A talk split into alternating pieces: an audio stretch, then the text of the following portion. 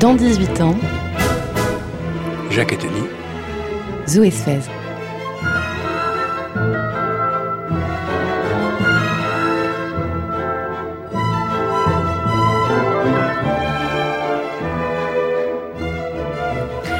Bonjour et bienvenue à tous.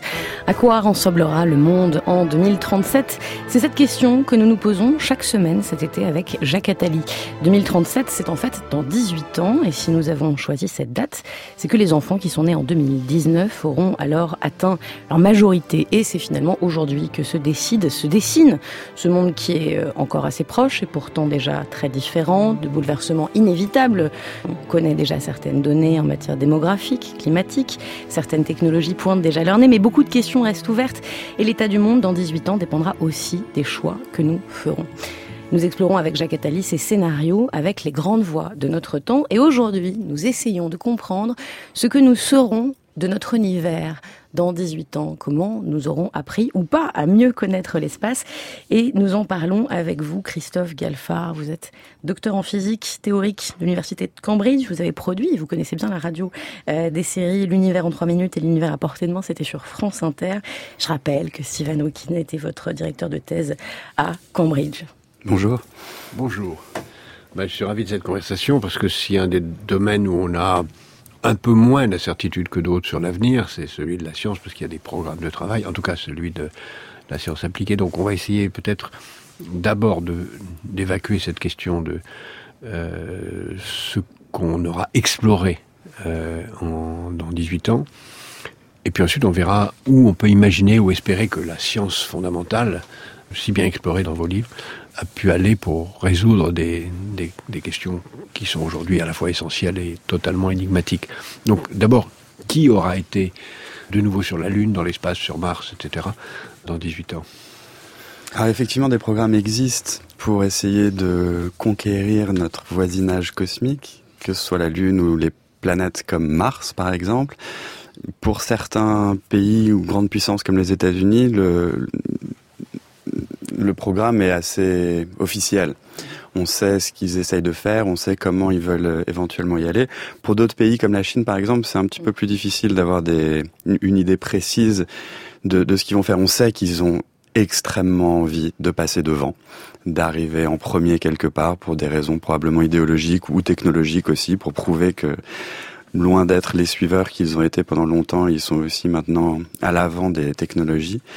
On ne sait pas exactement. L'exemple du fait qu'ils aient posé un petit satellite sur la face cachée de la Lune au début de cette année, au début janvier 2019, euh, prouve, alors que c'était pas forcément annoncé euh, de manière flamboyante avant, prouve qu'ils ont vraiment une vision spatiale qui est puissante.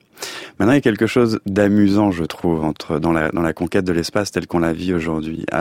dans les années 60, il y avait réellement un clash idéologique. Qui allait gagner entre l'Est et l'Ouest?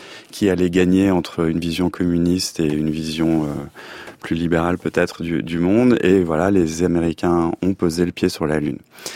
Aujourd'hui, la compétition, elle est certes idéologique, mais ce que je trouve assez amusant par rapport, par exemple, aux États-Unis, c'est qu'elle est aussi égaux c'est l'ego de milliardaires qui veulent être les premiers à euh, envoyer des gens de nouveau sur la Lune, peut-être sur Mars. Ça devient une quête privée, évidemment financée par des pouvoirs publics.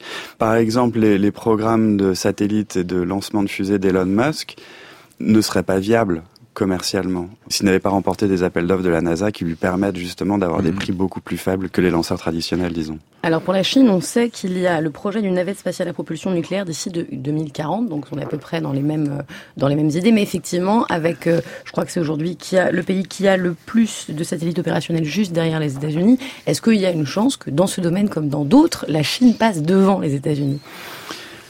La, la, stratégie de conquête de l'espace telle qu'on la vit aujourd'hui est complètement différente de celle qui s'est passée pour aller poser les, un premier pied sur la Lune.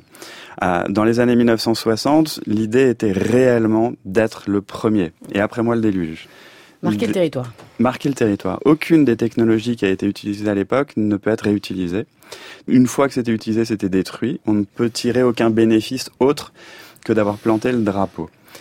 Les stratégies aujourd'hui, en particulier américaines, sont une réelle conquête de l'espace pour y établir des bases permanentes. Mais vous disiez que les Chinois rêvent d'être les premiers. Est-ce qu'ils font pas le même choix que les Américains dans les années 60 Eh ben, c'est très possible. Je, justement, je, je ne sais pas. Après, quand on compare, d'avoir réussi à poser le pied sur la Lune, ça a coûté, on estime, Mhm. environ entre 150 et 200 milliards de dollars. D'aujourd'hui. D'aujourd'hui, oui. Mhm. Donc c'est absolument colossal. Les, les, les prix qu'on estime là pour y retourner sont plus de l'ordre de la dizaine de milliards. Pour aller sur Mars, peut-être de 30, 40, euh, 50 milliards. Le plus vraisemblable, c'est d'abord qu'on va retourner sur la Lune avant d'aller sur Mars. Ça, c'est sûr. Ça, c'est la stratégie de la Et, NASA. et qu'on va s'installer sur la Lune d'une façon durable.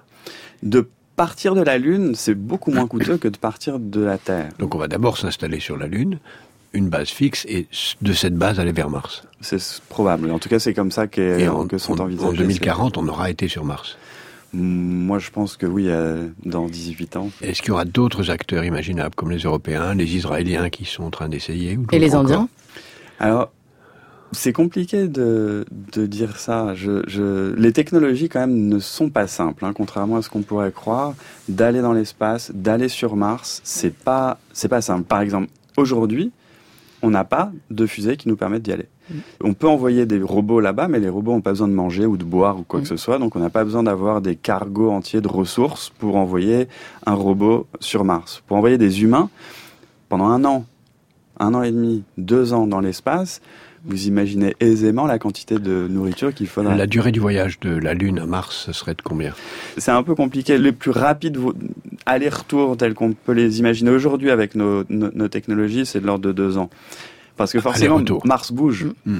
Donc, on, on- on est censé envoyer quelqu'un quand Mars est à côté de nous pour que le voyage soit le plus court possible. Ensuite, Mars doit faire le tour du Soleil, revenir dans la, autour de la Terre, et c'est à peu près tous les deux ans qu'on a quelque chose de, de correct. Donc il faudra qu'il reste deux ans sur Mars. Un an sur Mars avec un an de voyage, en gros. Il y a certaines technologies, je suis allé en visiter quelques-unes lorsque j'avais fait un documentaire pour, euh, pour la BBC il y a quelques temps. Des technologies à plasma, par exemple, qui existent déjà pour euh, certains satellites, à petite échelle, permettraient, s'ils fonctionnaient parfaitement, un, un- un voyage aller qui durerait 29 jours pour aller sur Mars. Donc si dans... je- je- les, les premiers tests dans l'espace de ce genre de technologie devraient avoir lieu dans les années qui viennent. Si ça fonctionne bien, c'est pas exclu que dans 10 ans, la technologie soit utilisée pour envoyer justement sur Mars des... Avec une possibilité de retour par la même Bah, technologie. 29, 29 jours aller, on n'a pas besoin d'attendre que Mars fasse un- le tour du Soleil. On peut Non, faire un le- aller-retour dans l'année. Mais la technologie est réutilisable pour le retour. C'est totalement réutilisable. C'est une- juste un moteur. C'est un moteur différent dont le carburant ne pèse pas lourd. Donc, Donc là, euh, c'est une pourrait être utilisé. une Et là, on peut faire un aller-retour sans avoir besoin d'attendre que. Et que là, Mars les Américains tour. sont en avance sur les Chinois, autant qu'on sache. Oui, et autant qu'on sache, exactement. Les Européens sont nulle part. les Européens sont un petit peu moins euh, friands de- d'exposition médiatique que les Américains. Ils ont moins conscience, j'ai l'impression, de la puissance du rêve que ce genre de travaux euh, peut, Alors, peut- supposons que dans, dans 18 ans, on soit à la fois allé sur euh, une façon durable sur la Lune et aussi sur Mars, ça nous rapporte quoi À l'humanité? Alors, il y a énormément de réponses possibles à cette question. La première, c'est le développement de nouvelles technologies. Les technologies qui seront développées pour atteindre ces, ces mondes lointains auront un impact sur la façon dont, dont on vit sur Terre. C'est absolument certain. Même si ça a été un- une mission sans lendemain, Saturne V, etc., d'envoyer des gens sur la Lune, l'industrie aéronautique d'aujourd'hui est enfant des développements technologiques de cette époque-là.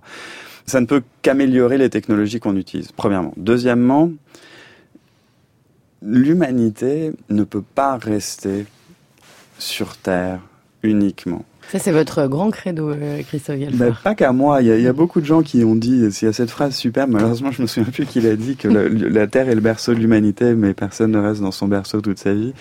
Et, euh, je trouve ça très joli. Et même d'un point de vue juste euh, de, de sécurité, la Terre, on se rend pas compte, mais l'univers est extraordinairement violent.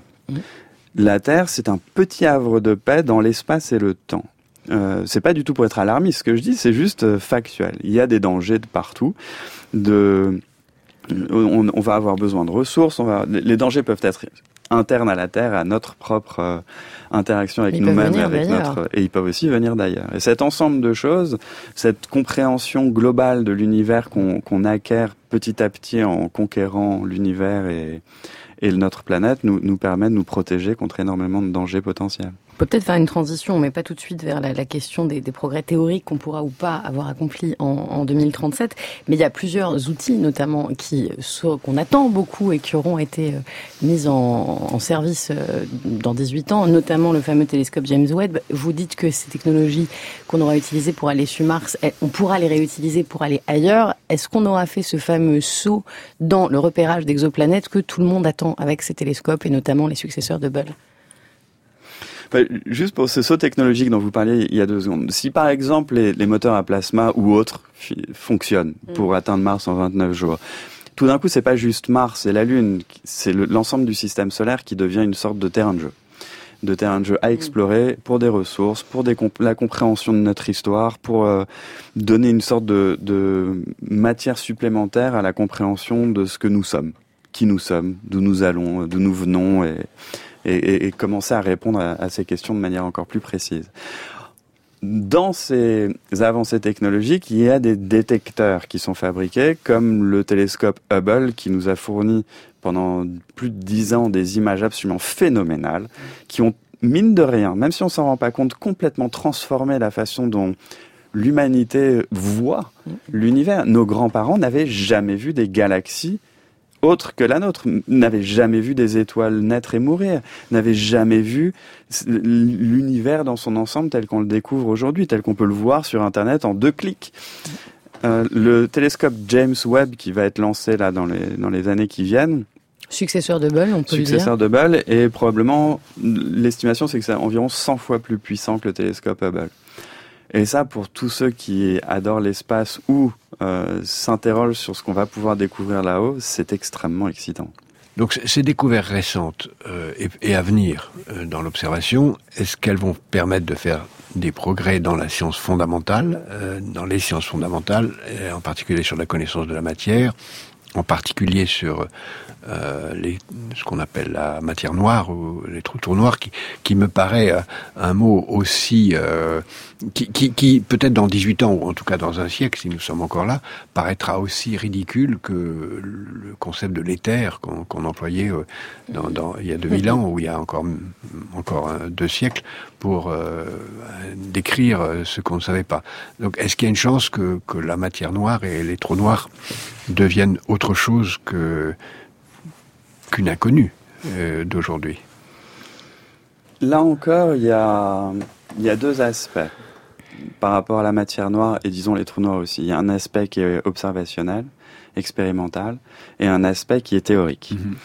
Les trous noirs sont des objets expérimentaux depuis peu. On sait depuis, euh, allez, la première image quasiment d'un trou noir euh, date d'il y a quelques mois. Mmh. Ça vient d'être publié. Après, indirectement, l'existence de trous noirs par leur effet gravitationnel est plutôt acquise depuis euh, depuis quelques décennies maintenant. Mmh. C'est pas très vieux, mais, mais, depuis quelques décennies. Un peu comme le Verrier et Neptune, quoi. On l'a calculé avant de le voir. C'est un petit peu ça, exactement. Sauf que Neptune, on l'a pu la l'apercevoir précisément. Mmh et envoyer des, des, satellites autour depuis, depuis que ça a été découvert. Les trous noirs, c'est un petit peu plus compliqué. Mmh. La matière noire, c'est encore autre chose, mmh. même si ça participe un petit peu du même phénomène.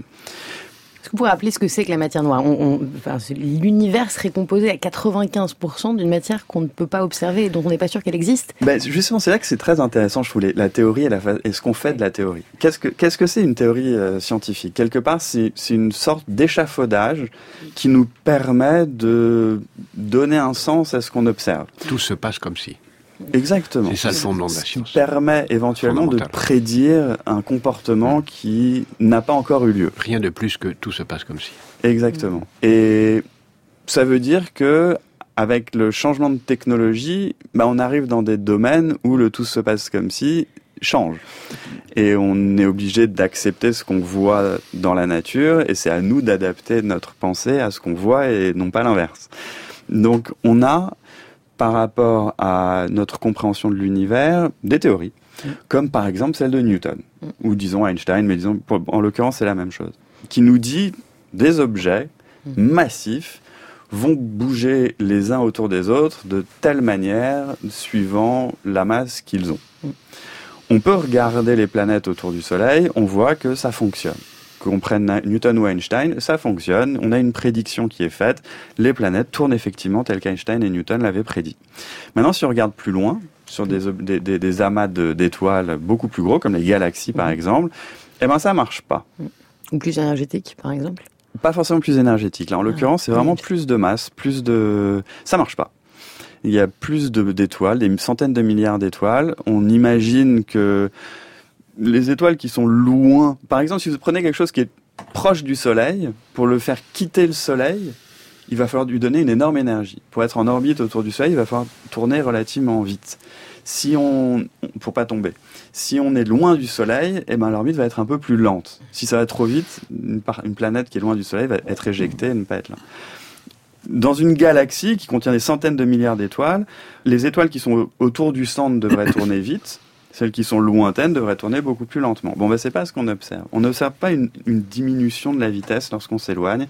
On voit que toutes les étoiles lointaines, à partir d'une certaine distance, tournent toutes à la même vitesse. C'est juste pas possible en utilisant Newton et Einstein. Donc, soit Newton et Einstein ah, ne s'appliquent plus à ces échelles-là, soit il y a une quantité de matière colossale, invisible, qui est là quelque part. Les premiers à avoir pensé ça, ce sont des astronomes euh, comme Hort et Zwicky au début du XXe siècle. Puis plus tard, expérimentalement, ça, a été vu encore par, euh, par exemple, Vera Rubin, qui nous a quittés il y a, il y a deux, trois ans, et, euh, et Ford aux États-Unis. Et il se trouve que voilà, il y a aujourd'hui énormément de d'observations indépendantes les unes des autres qui nous disent qu'effectivement, il y a une matière noire invisible, inconnue, qui est cinq fois plus euh, présente que la matière normale. La théorie selon laquelle c'est une matière qu'on ne connaît pas est plus prévalente que la théorie qui consisterait à dire que ce ne sont pas les mêmes lois de l'univers qui s'appliquent. Ben, Ou c'est la même chose Il se trouve que si on n'avait qu'une seule observation, on se dirait non, mais là probablement la théorie marche plus à cette, euh, à cette distance-là. Sauf que si, d'un point de vue complètement théorique, on se dit que cette matière noire existe et, a telle ou telle propriété, alors on prédit hmm. quatre ou cinq phénomènes différents, indépendants les uns des autres. Et ça fonctionne. Comme par exemple, euh, pour employer des termes techniques, il y a, des, lentilles gravitationnelles. Hmm. C'est-à-dire que si vous avez un objet dans l'espace, il va déformer de par sa présence les objets qui sont derrière lui et on arrive à prédire comment cette déformation est perçue depuis la Terre en prédisant la quantité de masse qu'il y a au milieu. Donc euh, une lentille noire en quelque sorte. Une lentille euh, euh, invisible, exactement. Et toutes les expériences faites utilisant... Tout se passe comme si la lentille existait. Exactement. Il y a même mieux. Dans notre galaxie à nous, disons que sa masse c'est 100 milliards d'étoiles, ou 200 milliards d'étoiles, il y aurait l'équivalent de 5 fois plus, donc 1000 milliards d'étoiles invisibles en masse. On peut se dire, bon, bah ça, c'est quand même n'importe quoi. C'est la forêt invisible de notre. De, de, de Liu Chin, c'est ça. Et on, a, on peut avoir un, deux galaxies qui vont se rentrer dedans, par exemple. Hmm. Ça, ça existe dans l'univers. Ou des amas de galaxies, c'est-à-dire plein de galaxies ici, plein de galaxies là, les deux se rentrent dedans. La matière telle qu'on la connaît va rentrer en collision et ça va créer un amas qui va rester là, qui va contenir les deux amas précédents. La matière noire, elle, n'interagit pas de la même manière avec les autres. Donc lors d'une collision pareille, la matière noire ne va pas s'arrêter et va continuer des deux côtés. Ce qui fait que le, centre de masse, disons, si on calcule la masse de l'amas, il va pas être là où l'amas est. Il va être à côté, dans un endroit où pourtant il n'y a pas de galaxie. Ça va suivre la matière noire. Et ça, il y a un amas qui s'appelle l'amas de la balle, mm. qui est exactement ça où on vous, la masse n'est pas là où il y a les, les, les, étoiles et les galaxies, elle est à côté. On a ah, plein d'exemples. Supposons qu'on mm. arrive à trouver ce qui se cache derrière la matière noire. Est-ce que ce serait un univers inversé ou est-ce que ce serait... Euh, euh, quelles sont les théories qui, qui existent aujourd'hui et qu'on peut estimer dans 18 ans avoir euh, choisi entre les différentes théories? Alors il y a plusieurs... il y a énormément de, de candidats potentiels. Il y en a qui sont des mini trous noirs qui seraient là depuis le Big Bang. Ça, ça a été un petit peu mis de côté, mais sait-on jamais. Ça peut être des particules qui apparaissent à l'intérieur. Il y a des candidats dans les théories de, de la physique des particules d'aujourd'hui. Si vous voulez, on a un modèle quantique Mm. de toutes les particules qui composent l'univers connu. Dans ces modèles-là, l'ensemble de toute la matière connue est faite à base de 17 particules élémentaires. On les a presque toutes. On les a toutes. Elles ont toutes été découvertes. Sauf qu'il y a des petits soucis sur ça. Il y a des Mhm. petites choses qu'on comprend pas. Voilà, ça, c'est pour ça que je dis presque toutes. c'est parce qu'il y a- presque tout. Il y a des petites choses qu'on comprend pas entre la- qui- des, des choses qui, que la théorie prédit et que finalement ne sont pas là. Pour pallier ces, ces choses-là, des particules ont été introduites le boson ultime, etc.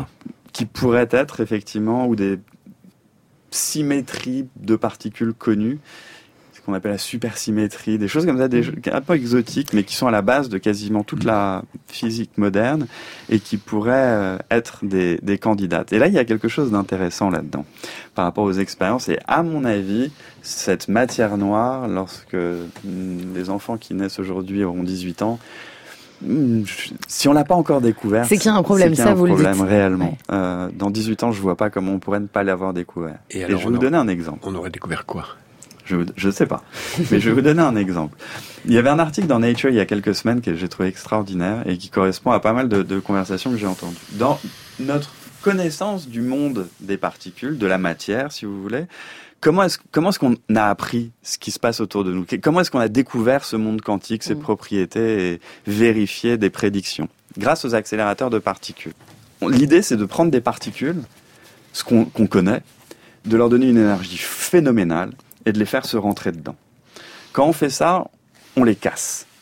Lorsqu'elles ont quelque chose à l'intérieur d'elles-mêmes.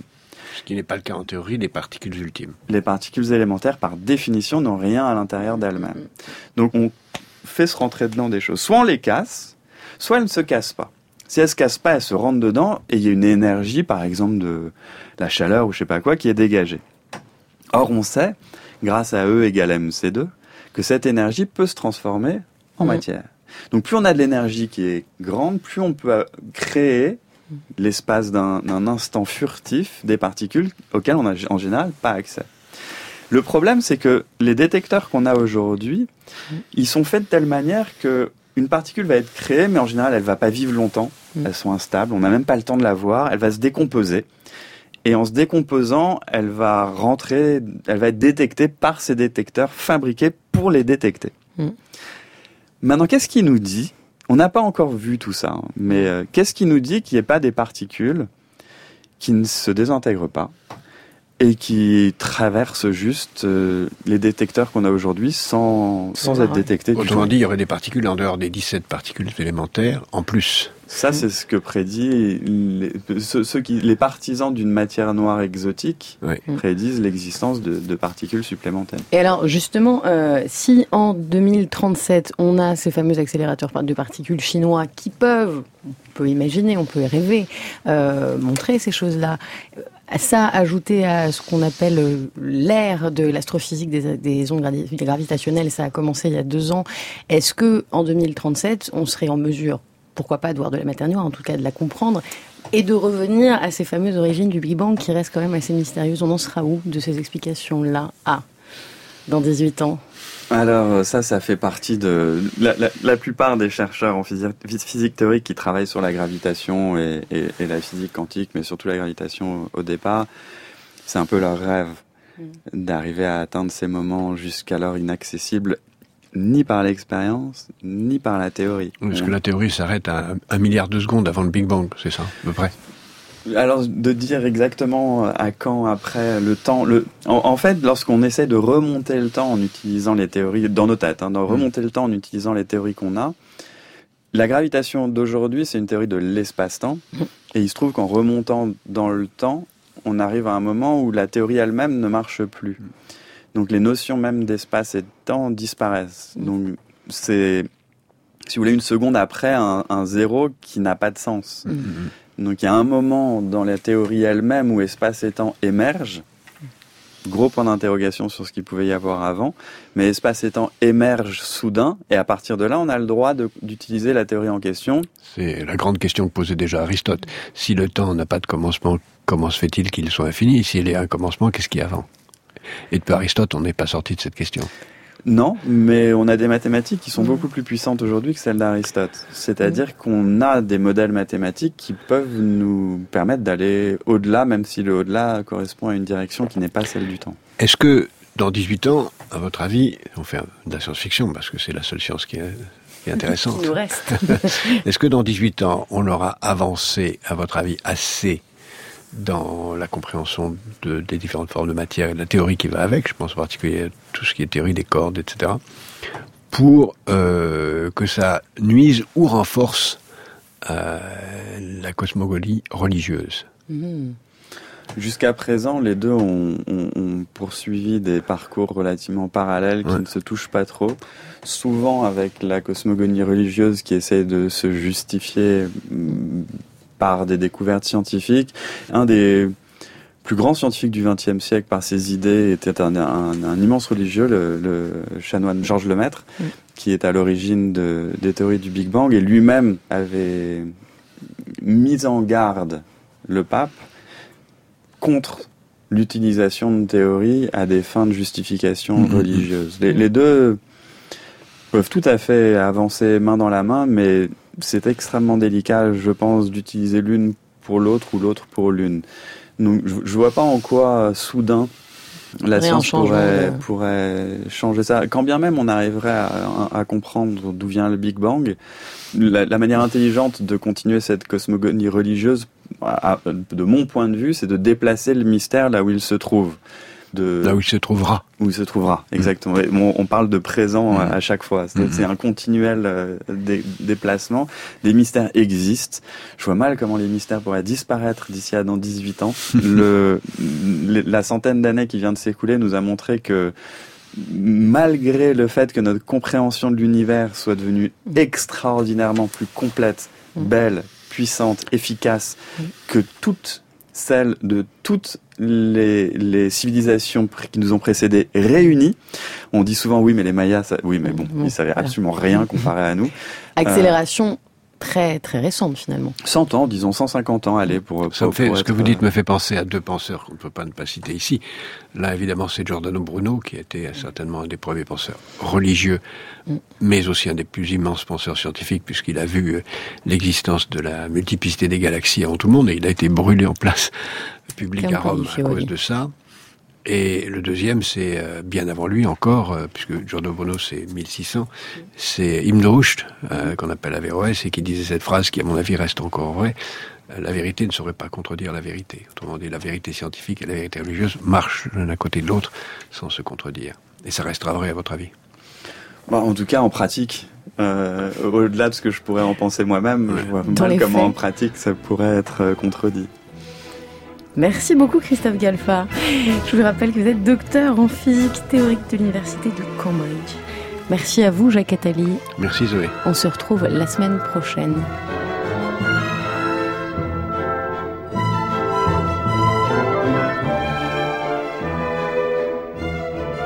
Dans 18 ans, Zoé Sfez et Jacques Attali, une émission réalisée par Christine Robert avec aujourd'hui à la prise de son Louis Bardinet, stagiaire Ryan Zouberi.